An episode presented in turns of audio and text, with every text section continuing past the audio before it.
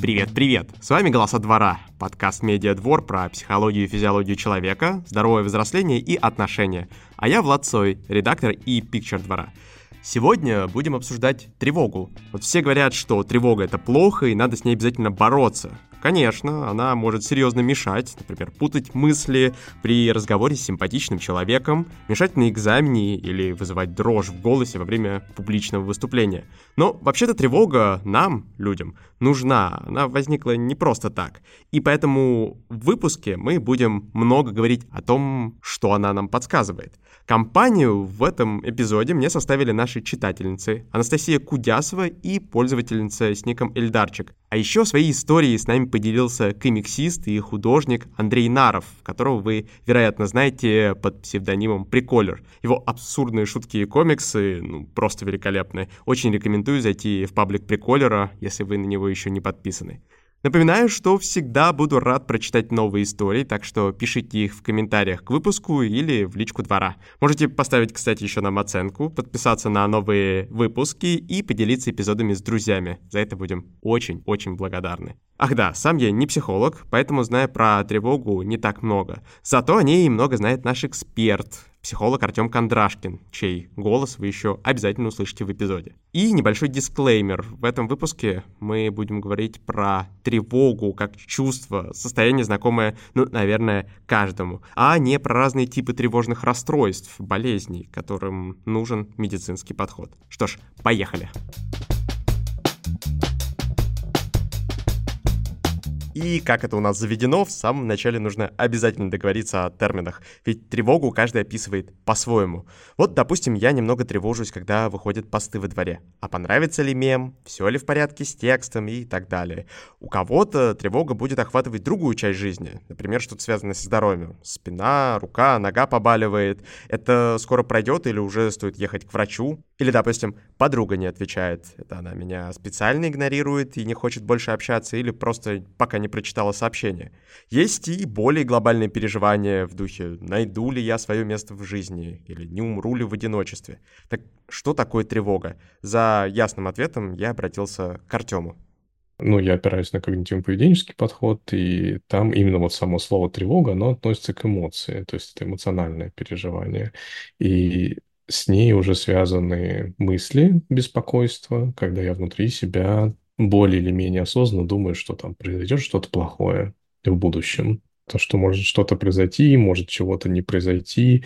Тревога в этом плане, правда, пересекается очень сильно с э, неопределенностью, неизвестностью. То есть там, где есть в будущем неопределенность, там будет тревога в большей или меньшей степени. И она связана с э, телесными ощущениями, что, правда, при тревоге у нас бьется сердце сильнее, меняется дыхание, что-то происходит с мышцами, они могут там где-то напрячься, например, живот напрягается, горло напрягается, а, может происходить всякие штуки с животом, тошнить может при тревоге, ну, то есть целая гамма телесных переживаний, которые связаны ну, со стресс-реакцией. При этом тревога, ну, не очень приятная эмоция. Думаю, что мало из нас, кто ей наслаждается. Тем не менее, она присутствует у всех людей. Значит, на каком-то этапе эволюции оказалось, что тревога помогает человеку. В чем же ее функция?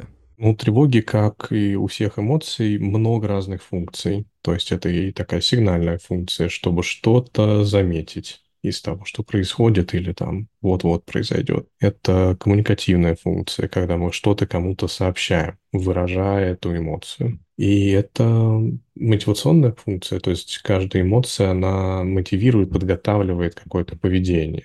И поскольку тревога связана с будущими проблемами, ее функция в этом плане подготавливать какое-то поведение, которое поможет сейчас эти будущие проблемы решить. Это такая сложная функция, связанная с прогнозированием. Угу, то есть у тревоги довольно много функций, и одна из них быть своего рода маячком, таким сигналом, мол, дружище, мы куда-то не туда идем, нам плохо, и если мы ничего с этим делать не будем, то все станет только хуже. Вот подобный случай был у приколлера. Мне 23 года, и в какой-то момент я начал пить что-то там, ну, каждый день, просто сидя в квартире на чистых прудах, а эта квартира метр на метр, это коморка, просто комната помойка. У меня оставался какой-то мусор, я такой, ну я положу его на пол. И, значит, у меня просто весь пол состоял из мусора. Свободных частей пола было меньше, чем мусора на этом полу. А, я ужасно выглядел, у меня была постоянно какая-то отдышка, у меня постоянно было желание спрятаться от людей, и я такой, так это же вообще ненормально, типа так не должно быть.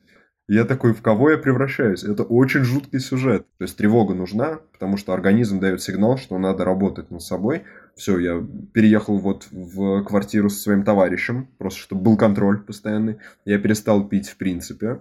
Я очень рад, что у меня не успела выработаться привычка. Я просто в самую... Вот решение всегда было рядом. Я пошел в самую такую понятную сторону, я начал заниматься спортом, и это удивительный лайфхак. Вот эта эйфория, которая дается после тренировки, да, организм же создает вот это вот ощущение, что все, мы как будто преодолели трудность. Она очень хорошо перекрывает тревогу. Я очень рад, что Прикольер нашел способ выбраться из такого состояния. И тут важно отметить, что он примерно, а возможно и очень ясно, понимал, к чему может привести нездоровый образ жизни и затворничество. Были предпосылки. И когда Андрей заметил проблемы с физическим состоянием, оценил интерьер своей комнаты, состоящей из мусора, то встревожился и смог связать конкретные детали своей жизни с острым чувством тревоги. При этом у тревоги есть и другие причины. Следующая история как раз про страх перед неопределенностью будущего будущего. Своими переживаниями с нами поделилась подписчица Анастасия, и ее комментарий озвучила моя коллега Яна.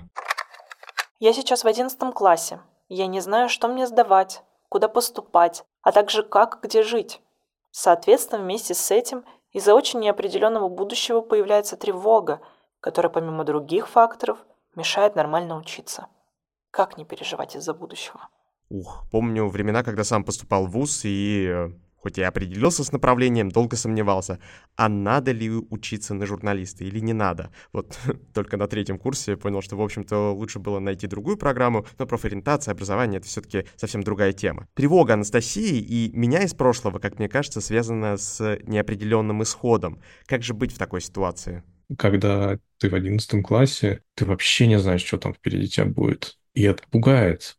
И тревогу про неопределенность будущего важно нормализовать, что это, правда, очень естественное переживание для людей. Наверное, здесь, если говорить о том, что было бы более эффективно, то не пытаться эту тревогу изжить, а смотреть, правда, как мне можно действовать в этой ситуации с неопределенностью, чтобы это было в моих интересах. Вместе с тревогой, да, я буду бояться и буду делать что?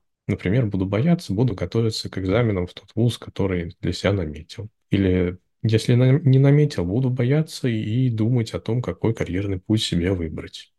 Рассматривать разные альтернативы, не знаю, там изучать источники, смотреть, куда вообще можно пойти, чем заниматься. Какой-то план, линия действий в неопределенности, она может, ну так, заземлять. Важно, что этот план не гарантирует того, что все пойдет так, как я задумал, но он помогает быть такой отправной точкой, что, по крайней мере, движемся вот в этом направлении. И Приколер, и Анастасия довольно конкретно понимают причину тревоги. У Андрея возможный алкоголизм, одиночество. У Анастасии перспективы не сдать экзамены и не определиться с вузом. Но ведь тревога может возникнуть даже когда причины ее довольно туманные и подкрепляют чувства не какие-то факты, чьи-то слова, неприятные события или еще что-то, а внутренние переживания. Например, как у нашей подписчицы с ником Эльдарчик. Ее историю тоже озвучила Яна.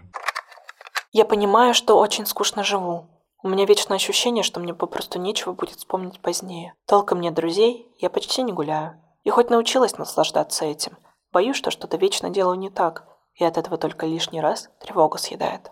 Мне очень понятно это ощущение. Две трети времени, пока не сплю, я работаю. Сижу, скрючившись, как креветка в углу комнаты, печатаю что-то на компьютере. С друзьями общаюсь только на выходных или через выходные. Так уж вышло, что доехать до них сейчас физически невозможно. Выбираюсь наружу редко. Я живу в глуши. В радиусе двух часов езды ни одного приличного парка, музея, театра, галереи или хотя бы кинотеатра. При этом жизнь-то нормальная. Есть крыша над головой, кусок хлеба, смысл жизни какой-никакой. Видимых причин для тревоги нет. Тем не менее, я заметил, что мне все равно как-то тревожно и некомфортно, что, наверное, не хочется так проводить всю свою оставшуюся жизнь. Вообще нормально о таком переживать? И если да, то что мне хочет сказать моя тревога? Это в том числе такой сигнал для себя, чего я не хочу, чтобы произошло со мной. Из этого я могу догадаться, чего я хочу, чтобы произошло со мной. А дальше уже думать, а как мне к этому добраться, как мне к этому прийти. Вот смотрите, у нас есть три истории, или если с моими короткими комментариями, то пять. В них причины тревоги разные. Какие-то связаны с реальными фактами, какие-то с внутренними ощущениями. Можно ли сказать, что некоторые переживания обоснованы, а некоторые нет? На эту тему есть любопытный комментарий у Артема.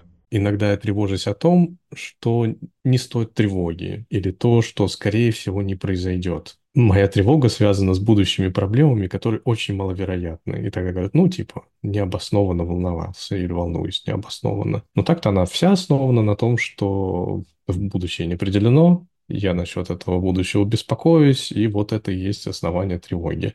Про тревогу можно сказать, что она как это основана на реальных событиях. То есть такое в принципе может произойти, ну только если это правда не какие-нибудь совсем бредовые представления, например, там завтра на меня нападет орда чаек и похитит. То есть такого в принципе с людьми не происходит, и тревожиться об этом было бы ну уж совсем нереалистично. Можно эту тревогу не воспринимать как мотив для действий.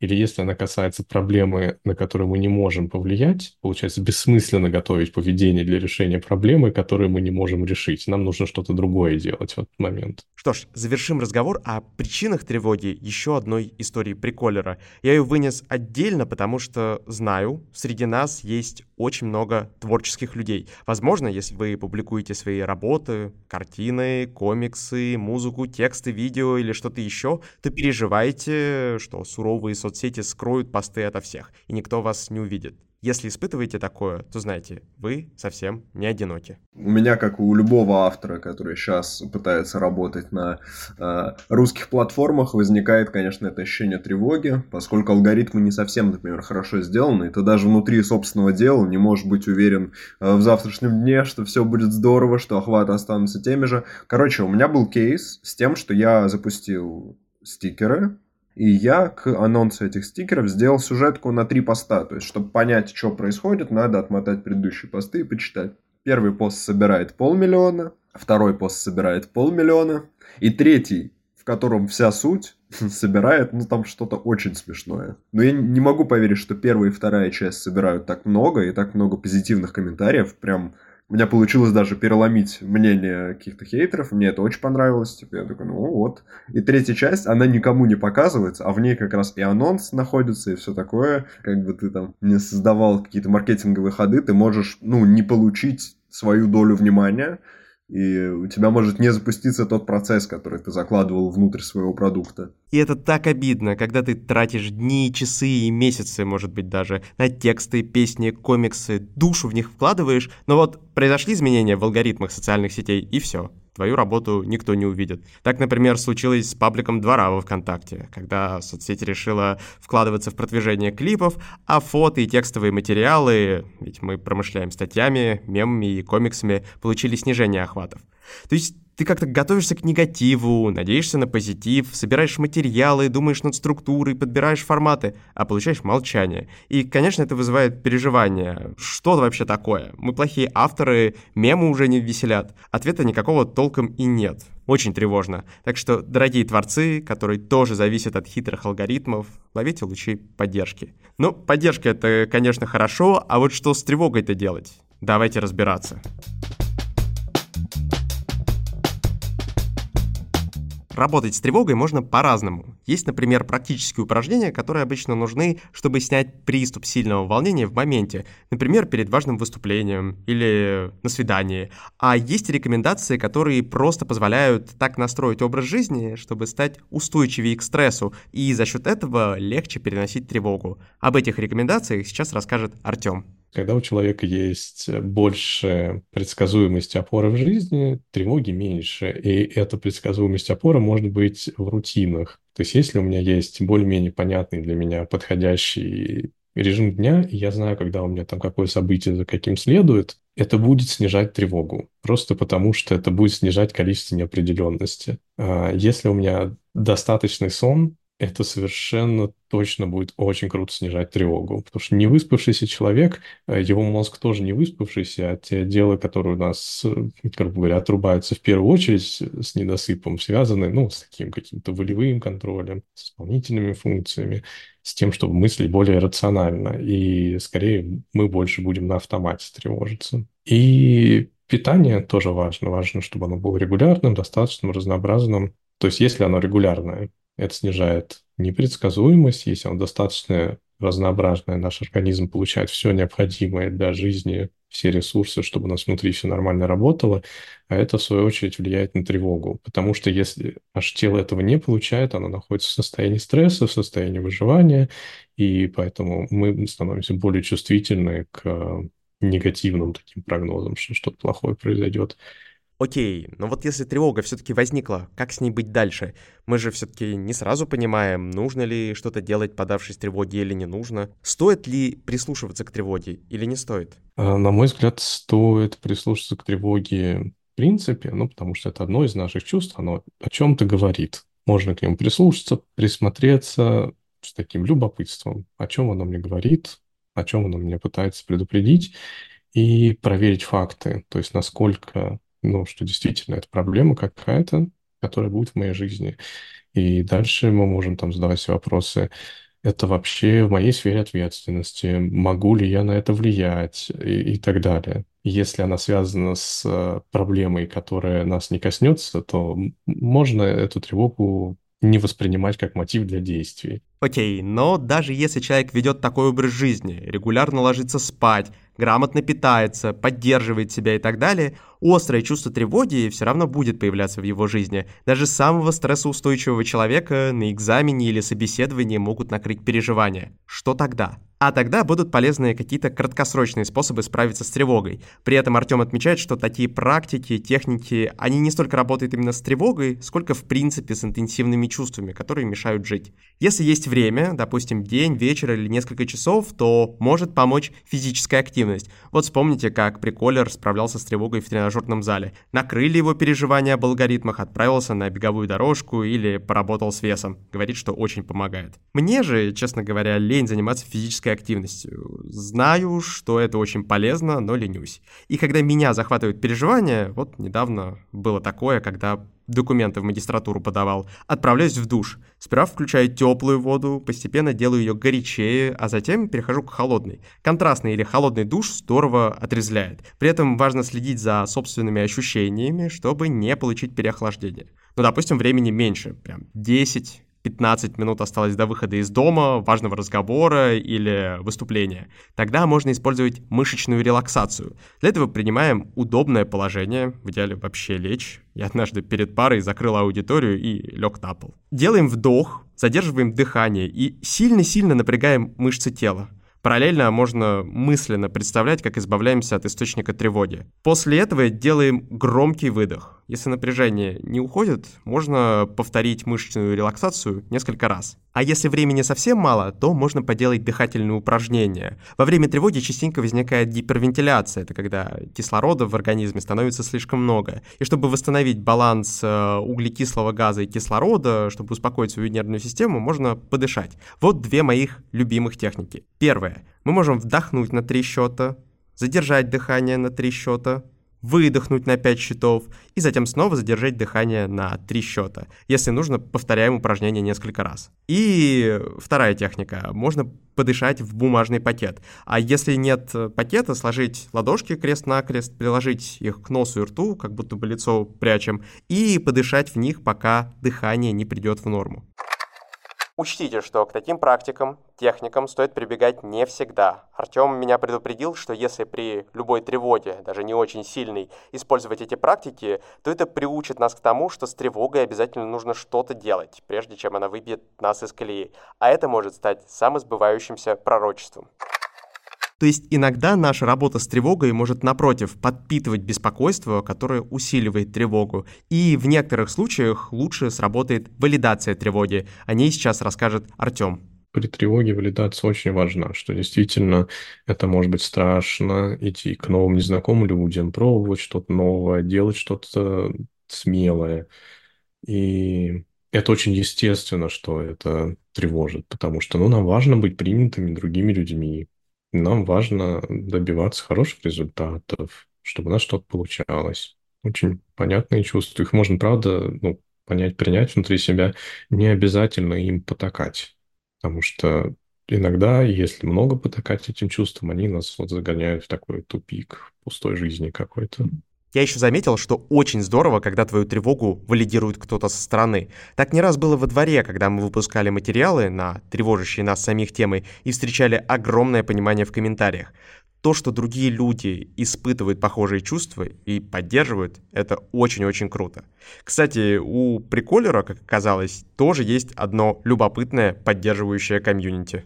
Среди авторов э, есть даже конференция, которая называется «Жопа охватом», и туда люди просто скидывают скрины, когда у них происходит рушение всего, что они строили в течение всего этого времени. На самом деле, вроде бы такая глупость, но это прям очень помогает. Когда ты такой, а, например, не только у меня на этой неделе что-то произошло, и ты как будто такой, все, значит, это не из-за меня это произошло, это в целом алгоритм сейчас так сработал. И тогда становится проще.